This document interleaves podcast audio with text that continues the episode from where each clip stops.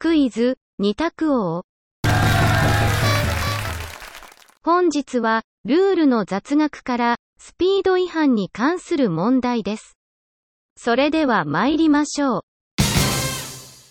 問題。高速道路では、遅すぎても、スピード違反になる。高速道路では、遅すぎても、スピード違反になる。丸か×かでお答えください。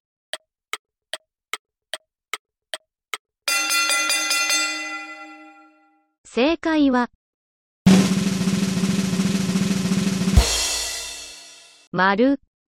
高速道路内で定められている最低速度 50km を下回ると、スピード違反になります。